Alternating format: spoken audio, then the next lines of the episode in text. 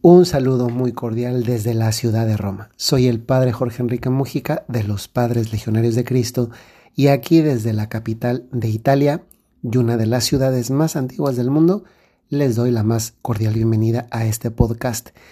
Me permito comenzar eh, explicando algunas cosas que he vivido recientemente y que tal vez ayudan un poquito primero para entrar en calor y entrar en confianza. Ante todo, el clima ya por fin se dio cuenta de que ya era primavera y entonces ha soltado no solamente el polen, lo cual ya había pasado desde semanas atrás, sino también el calor y la humedad. Otra vez, Roma ya es la Roma típica del mes de mayo y poco a poco va en aumento en temperatura, porque como les he explicado en otras ocasiones, Roma es una ciudad al nivel del mar a muy pocos kilómetros del mar y entonces aquí se respira en el verano, en final de primavera, inicios de verano, un clima muy parecido al de playa, al de mar, pero sin tener exactísimamente el mar. A un lado está a unos kilómetros más. Me permito contarles unas cosas que, he estado eh, percibiendo y las cuento a la luz de lo que va a ser la reflexión del día de hoy sobre observar vivir también nos da esta posibilidad de observar y observar en este contexto de una explicación de este tipo, digamos que, tiene más matices eh, que se amplían a observar para, para indicar también escuchar, sentir, o en otras palabras, podemos decirlo, vivir. Vivir no nada más como quien, quien es llevado por el tiempo, sino como quien es consciente de que el tiempo va pasando. Esta semana he tenido unas bendiciones grandísimas por el hecho mismo de darme cuenta que estoy vivo.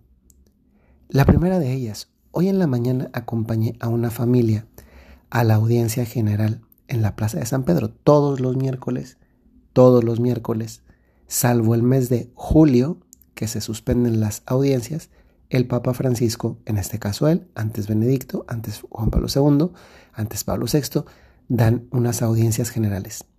En la Plaza de San Pedro, la mayoría de las veces y algunas ocasiones cuando hace mucho frío o cuando hace mucho calor, como ya comienza a ser, se trasladan a una, a una sala privada que es el aula Pablo VI. Todavía no son en el aula, siguen siendo en la plaza. Bueno, pues acompañé. Me conmovió ver a tantas parejas de, de novios, porque no sé si saben ustedes que las parejas de recién casados, por recién casados se entiende todos los que se han casado en el último año, les permiten entrar a un área especial de forma que al final saludan personalmente directamente al Papa. Entonces, hoy les observé porque ayer pasó una cosa muy, muy especial. Y lo especial que pasó es que estaba caminando por un parque que se llama Villa Borghese y eh, no, estaba perdiendo el tiempo, estaba acompañando a otra familia. Y justamente tengo la gracia de ver por primera vez en mi vida, porque yo al menos no había tenido esa experiencia, de ver cómo un joven le entrega el anillo a una chica para proponerle matrimonio. Afortunadamente le dijo que sí, porque yo cuando vi eso, lo primero que pensé fue no en que le va a decir que sí fue, y si le dice que no, ¿qué va a pasar? Afortunadamente le dijo que sí, y, y ver la cara de alegría de esos dos jóvenes, porque además se veían muy jovencillos, no sé, tal vez el 27 y a 25 se veían muy jovencillos, pero el lugar se le entregó era un lugar muy bonito, había demasiadas personas, imagínense, para que también estuviera yo, y fue la primera vez que yo vi cómo alguien entrega el anillo a alguien, cómo le dice que sí, etc. Y eso me, me ilusionó mucho porque, porque se veían personas, digamos, al menos yo no las conozco, pero por cuanto podía percibir desde fuera, se veían personas centradas y yo, empecé, yo empecé a reflexionar, ¿no?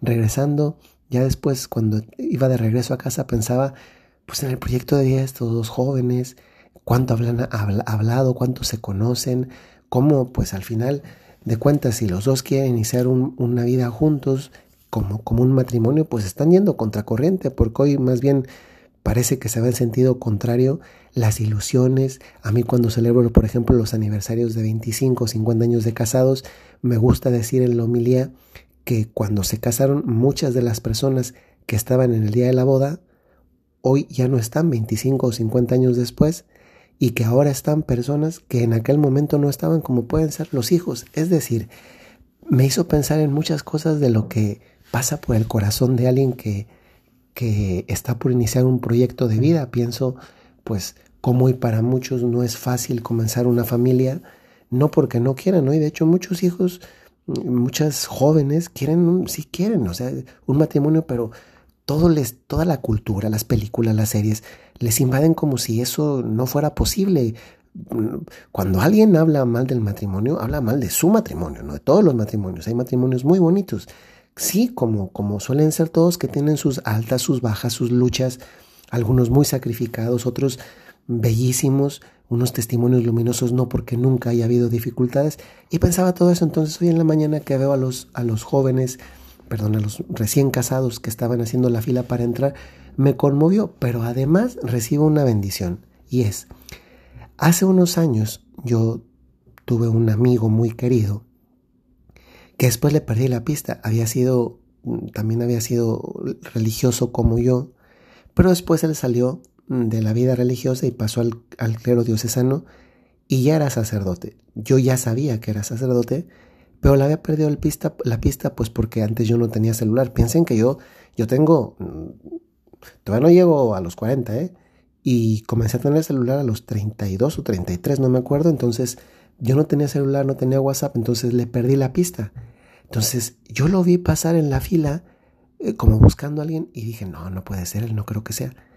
Después que me lo encuentro y sí, sí era la persona, se llama Peter Kunz, es alemán, eh, y me emocionó muchísimo. Después él se acercó a saludarme, conseguí su número de WhatsApp, estoy, estoy he regresado feliz, o sea, y además me dijo, no suelo dar mi número privado, pero, pero pues naturalmente a mí sí me lo daba, también le dio gusto, vi cómo me veía, cómo me trataba, me, emocionó. Luego, eh, me hicieron favor de darme un donativo. Yo andaba necesitado de un reloj porque por alguna razón el reloj que me había regalado una persona muy querida en Saltillo, que yo le digo Tita, eh, porque ella eh, dice que es mi abuelita postiza, entonces yo la acepto como, además la quiero también mucho, ¿eh? Pero yo creo que lo, dejé caer mal y se me descompuso, entonces se, para cada ratito, ya lo he ido a arreglar de la pila. Yo me di cuenta que el problema es que ya se descompuso el reloj, pues porque seguramente en esa caída bueno, son varias caídas, ¿no? De hecho, los, los, relojes no se caen, pues no es como, ay, se suicidó el reloj, pues no, ¿verdad? Uno lo tumba a veces por, por, por error y pues se descompone. Entonces necesitaba un reloj, me hicieron un donativo y yo venía a la casa y cuando venía a la casa, hoy en particular, eh, resulta que a la hora de salida, aquí cerca hay una escuela donde van monjas a, como a la universidad.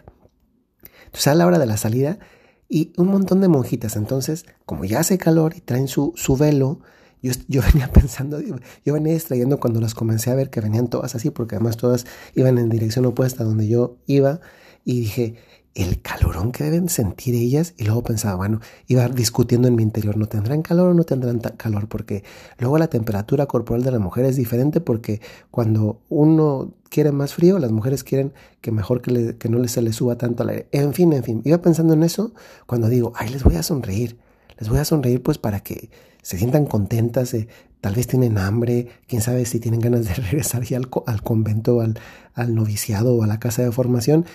les comencé a hacer sonreír a todos, mire, te regresaron unas sonrisas tan bonitas que yo dije, no puede ser que nada más porque yo sonrío para hacerlas sentir bien a ellas, ellas son las que terminan haciéndome sentir bien a mí.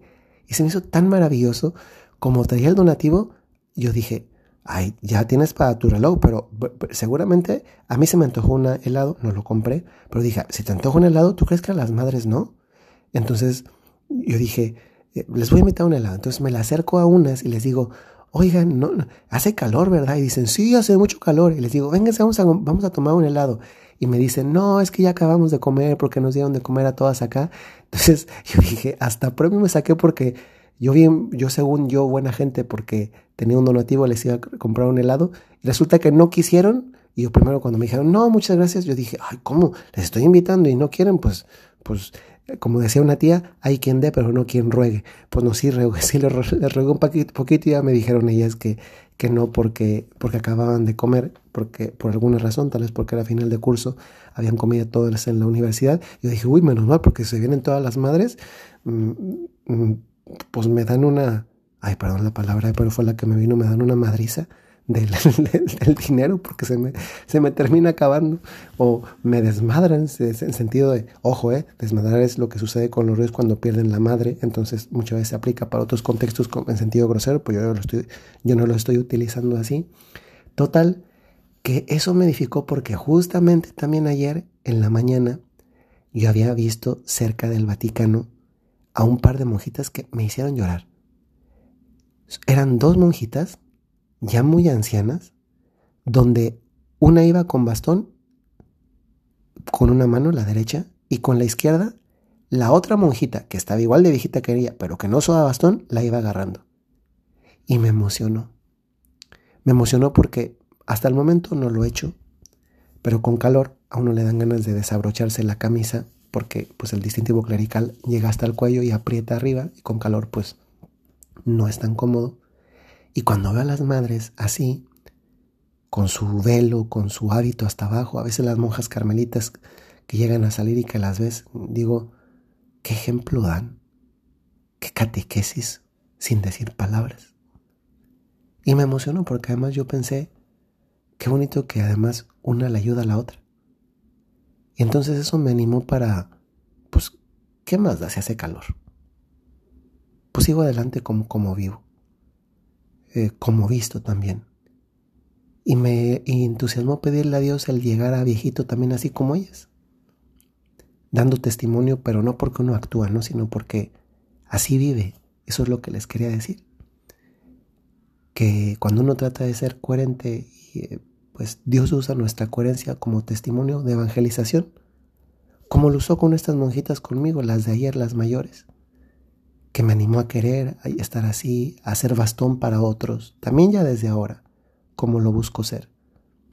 Y todo esto, conclusión, me hace pensar en, eh, en qué bonito es tener los ojos abiertos. Porque nos hace ver primero que estamos vivos y estar vivo es una bendición. Yo no sé cuántos de ustedes necesitan escuchar esto la mayor parte de las cosas bonitas y profundas de la vida son gratis. Por todo esto que yo he dicho, no he tenido que pagar nada, nada. Y lo más maravilloso es que con todos ustedes pasa igual. Solamente hay que tener más abiertos los ojos. Hay que pedirle a Dios que nos quite las lagañas que nos permita ver lo maravilloso que es vivir. Incluso si la vida no tiene demasiadas cosas súper extraordinarias. Porque de qué nos serviría tener, yo lo he visto aquí, personas que tienen mucho dinero y que vienen a Roma, pero pues no pueden subir escaleras, entonces ¿de qué les sirve todo su dinero si no, los, no pueden caminar por ellas mismas unas escaleras para llegar hasta una parte de la ciudad desde que se ve todo muy bonito? Pues tal vez tú tienes mm, dones más inmediatos que puedes valorar y agradecer, como comer, el gusto, la vista, el oído, el tacto, el descanso, una casa, luz, agua. En muchos lugares no sucede así. Y cosas todavía más esenciales como puede ser una mamá que te quiere, un hijo que te quiere, un esposo que te quiere, un amigo, un amigo que te quiere, un buen sacerdote. Y desde luego que Dios nuestro Señor es el que siempre está presente. Y hoy quiero invitarles a eso. Cuando tenemos abiertos los ojos, es cuando somos capaces de captar las maravillas de Dios. Y tantas veces para ver las maravillas de Dios, no basta con tener los ojos abiertos. Es más, muchas veces para ver las cosas de Dios y a Dios en las cosas, hay que cerrar los ojos. Que el Señor les bendiga Perdón que me alargué. Eh, casi no lo hago, además llevábamos dos días sin podcast, entonces ya estamos a mano. ¿eh? Les saludo muy cordialmente desde acá y les recuerdo, como lo hago frecuentemente, si tienen un talento o tienen una cualidad, tienen una misión. Hasta luego.